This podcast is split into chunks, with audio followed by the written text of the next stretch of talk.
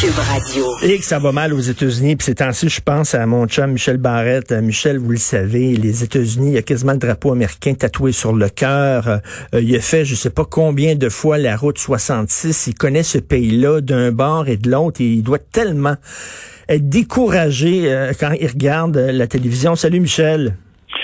Monsieur Richard, avant de parler des États-Unis, l'histoire, l'anecdote que tu viens de raconter autour du parc, si c'était dans un film, là, on dirait que les scénaristes ont dérapé. On dirait, ça se peut pas, là. C'est n'importe quoi. Écoute, il y avait deux agents de sécurité. Après ça, deux autres qui se sont ajoutés. Mais moi, quand j'ai vu la police monter, arriver, là, je capotais, là. Capotais. Comme on capote d'ailleurs de voir ce qui se passe aux États-Unis. Oui, et t'as raison, j'adore les États-Unis. Je la traverse de, de, du nord au sud, de l'est à l'ouest, euh, le plus souvent possible, parce que j'ai, je sais pas, un attachement. J'ai un attachement euh, nostalgique. Je sais pas si quand j'étais jeune, euh, la musique, le cinéma, la route, Jack Kerouac, la 66, ça m'a... C'est les mythes, hein? C'est les mythes américains, toi. C'est Kennedy, c'est Marilyn, c'est James Dean, c'est ça, là. Mais habituellement, dans ces mythes-là, il y a un côté euh, mélancolique, je dirais. Il y a un côté euh, fleur bleue chez moi qui fait comme Ah, la grande Amérique. Mais là, quand je vois ce qui se passe, là, ça, oui, ça, ça, me décourage. Je, je disais ton, ton, papier hier, et effectivement, j'étais un peu démoli parce que je me disais, qu'est-ce qui se passe? Qu'est-ce qui se passe aux États-Unis? Puis qu'est-ce qui se passe un peu partout? Mais c'est comme si les États-Unis devenaient de, l'affiche de ce racisme-là, de, ce, de cette division-là, de cette incompréhension-là, et ça m'attriste Mais toi, la, la route 66, tu l'as fait combien, combien de fois? Neuf fois d'ailleurs. Je devais le faire une dixième fois cet été. Mais bon, ben, un coup de malchance, on peut même pas. tu peux même pas. Quand tu peux pas aller à Orchard, tu peux pas aller à Los Angeles. mais là, mais, mais quand, quand, tu le faisais, la route 66, puis tu promènes un peu partout, là, mm-hmm. tu, tu sentais-tu le racisme aux États-Unis? tu le vois? Le racisme, mais je vais aller plus loin que le racisme. Ben, c'est plus loin que le racisme. Il y a différentes formes de racisme. Et, et de. J'ai l'impression, avec les années, que les Américains sont devenus de plus en plus paranoïaques. Je m'explique. Combien de fois je me suis fait dire, mettons que je faisais la route 66 ou, ou autre route, tu te retrouves dans un restaurant ou dans un bar, n'importe quoi, et tu es accompagné d'un compagnon de voyage, mettons, ou, ou ta compagne. Si tu. Combien de fois je me suis fait dire speak white? Parce que je parlais français? Des gens qui, au prime, de prime abord, auraient été sympathiques. Ben, regarde, cet hiver, cet hiver, euh, ma sœur euh, possède une maison dans un endroit qu'on appelle Villages. Les gens qui sont habitués de la Floride, au nord d'Orlando, c'est vraiment une communauté de gens plutôt aisés, euh, une communauté, excusez-moi l'expression, un, gate community, mm avec des barrières. Tu rentres pas là si tu vis pas là, non, non. Alors, on, on a loué une maison pour le temps des fêtes pour aller, aller passer du temps avec ma sœur et tout. Alors, on loue la maison, je suis avec ma blonde, que je connais bien, avec Jonathan. Tu sais, on est tranquille, tu sais, on, on a loué une maison, puis on, on prend un, petit verre, puis on jase. Et rarement, je sors parce qu'il faisait pas tellement chaud. Il y a le voisin d'en face. L'Américain s'y paie avec son gros drapeau américain. Et subitement, on a senti qu'on devenait suspect. Ah oui? Parce qu'on était l'étranger. Et ça, c'est encore plus épeurant, parce que le racisme, bien sûr, on ne refera pas l'histoire du racisme aux États-Unis, mais bien sûr, la ségrégation, puis Georges Wallace, puis tout ça. Mais là, on n'est plus en 123, là.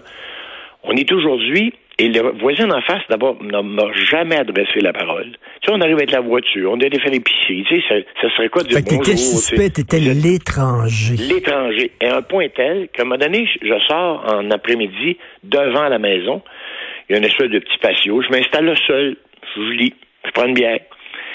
Le, le père du voisin en face arrive avec son cadre de golf. Il me regarde avec un air, mais écoute, qu'est-ce que j'ai fait à part d'exister? Une heure après, il sort de la maison, il arrête son cadre de golf, il me demande Vous repartez quand? Et moi, maintenant, fiberlasté, au lieu de demander pourquoi vous me demandez quand je repars, j'y réponds, j'y lundi prochain. Il me répond bonne chose. Good thing. Ben, c'est incroyable. Quoi, que, tu, l'empêchais quasiment de dormir. Le gars, il pensait à toi, là. Écoute, euh, non, mais c'est très bon ce que tu dis parce que. Euh, en plus, en plus, j'ai le symbole. J'avais descendu une voiture. Euh, bon, là, les gars, les gens vont dire ils parlent de char, mais vous allez comprendre. J'avais descendu là-bas une Chevrolet 1957, qui est comme le symbole de l'industrie américaine euh, automobile des, années 50. au lieu de traverser la rue, de dire hey, what a car, non tu, tu, peux pas être plus tu peux pas être plus pro-américain quand tu roules en Chevrolet 57. tu, tu dire, J'ai pas enlevé le drapeau américain qu'il y avait dans la maison, mais j'étais suspect. On est dans un restaurant. OK? On entre au restaurant, on s'installe. Les gens nous regardent, sympathique. Tu sais, ma femme, Jonathan, tu sais, un couple avec leur enfant. On se met à parler entre nous. Jonathan, du haut de ses 13 ans, dit Papa, les gens nous regardent avec des gros yeux. Parce qu'on s'est mis à parler en français donc, Écoute, il y a une espèce de paranoïa parce qu'ils parce qu'ils comprennent pas. J'ai un ami, j'ai un ami qui est allé aux États-Unis à un moment donné, puis il parlait français, puis quelqu'un est allé le voir, puis il a dit What language do you speak? Puis il a dit French, puis le gars il a dit Hein, French, what's that? Le gars il avait jamais entendu parler de ça, la langue française, français. Il dit oui, il dit vous venez d'où? Mais il dit au Québec. Le gars il avait aucune idée qu'il y avait des gens qui parlaient français sur le territoire américain. Ben, écoute, je me suis fait demander d'où je venais. On aurait fait que je réponds de Montréal, parce que tu réponds Saint-Marche sur Richelieu, ils ont vraiment on, on, Souvent, on, répond Montréal, tu sais, en disant, ben, c'est une référence. Puis, la personne m'a demandé, c'est en France, ça? Parce que je parlais français, ça va pas bien. Alors, quand un enfant de 13 ans se sent je vais dire comme ça, menacé par le regard des gens dans un restaurant parce, qu'on parle français, puis l'espèce de paranoïa fait qu'ils ont l'impression que parce qu'ils comprennent pas ce qu'on dit, ce qu'on dit doit être suspect. ils sont ils sont menacés. Et, ce, qui est, ce qui est triste là, c'est qu'il y a deux Amériques. Tu, sais, tu le sais, toi, toi comme moi, on est des fans du Rat Pack. Et comment comment euh, Frank Sinatra a aidé Sammy Davis Jr. Comment il, a imposé. il refusait de jouer dans des endroits où Sammy Davis Jr. n'allait pas avoir le même le même traitement que lui. Je veux dire, parce que sinon, il était obligé, Sammy Davis, de rentrer par la, par la porte d'en arrière, par la cuisine, puis il avait le droit de monter sur scène, mais il pouvait pas coucher dans l'hôtel où il allait performer. Et, donc, Frank Sinatra a lutté contre le racisme. Hugh Hefner, le, propriétaire de Playboy, il avait son émission à la télévision à un moment donné et il imposait, lui, des chanteurs puis des musiciens noirs dans son émission alors que ça se faisait pas. Il y en avait aucun, aucune émission où il y avait des noirs à la télé. Lui, Hugh Hefner, le président de Playboy, l'imposait. Donc, il y a eu une Amérique comme ça qui était, qui était anti-racisme. Mais, euh, une Amérique qui, heureusement, existe encore, mais qu'on voit de moins en moins. Oui. Et, et qui est pas, qui est pas représenté parce que quand on a un clown comme euh, comme euh, Trump à, la présidence, qui, qui excusez-moi, mais a, bien plus le don de diviser que de que de réunir, ben c'est comme si cette voix-là n'a plus euh, plus sa place. On, on, la sent moins. Oui, et toi, mettons, il n'y a, pas de pandémie demain. C'est terminé, on a le vaccin, mm-hmm. c'est fini, on ouvre les frontières.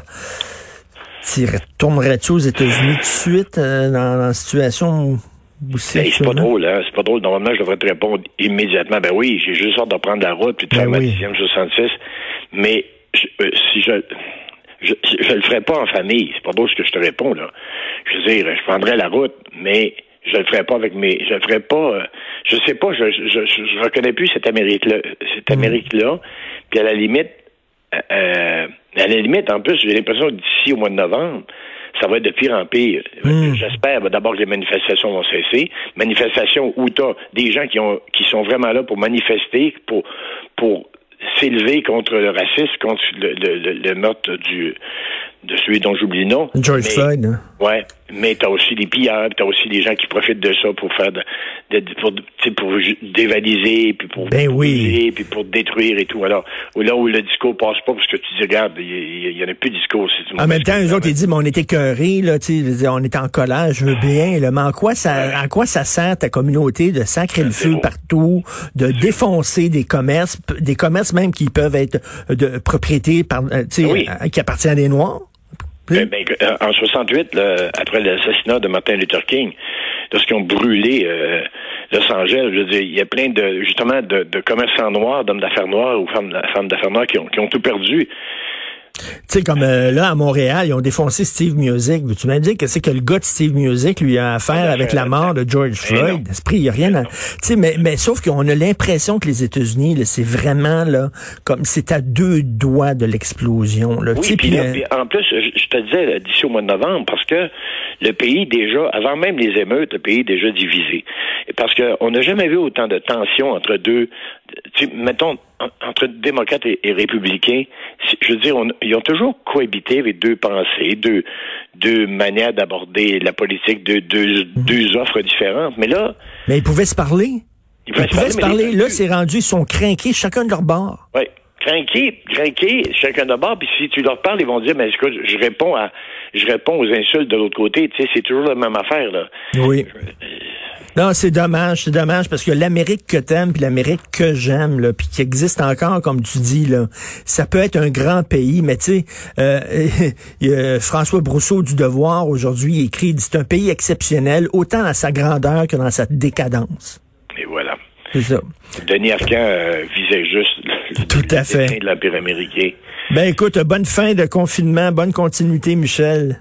C'est gentil. Merci. Ben, euh, vive l'Amérique. Oui, merci d'avoir pris le temps de nous parler, Michel Barrette. Merci, salut.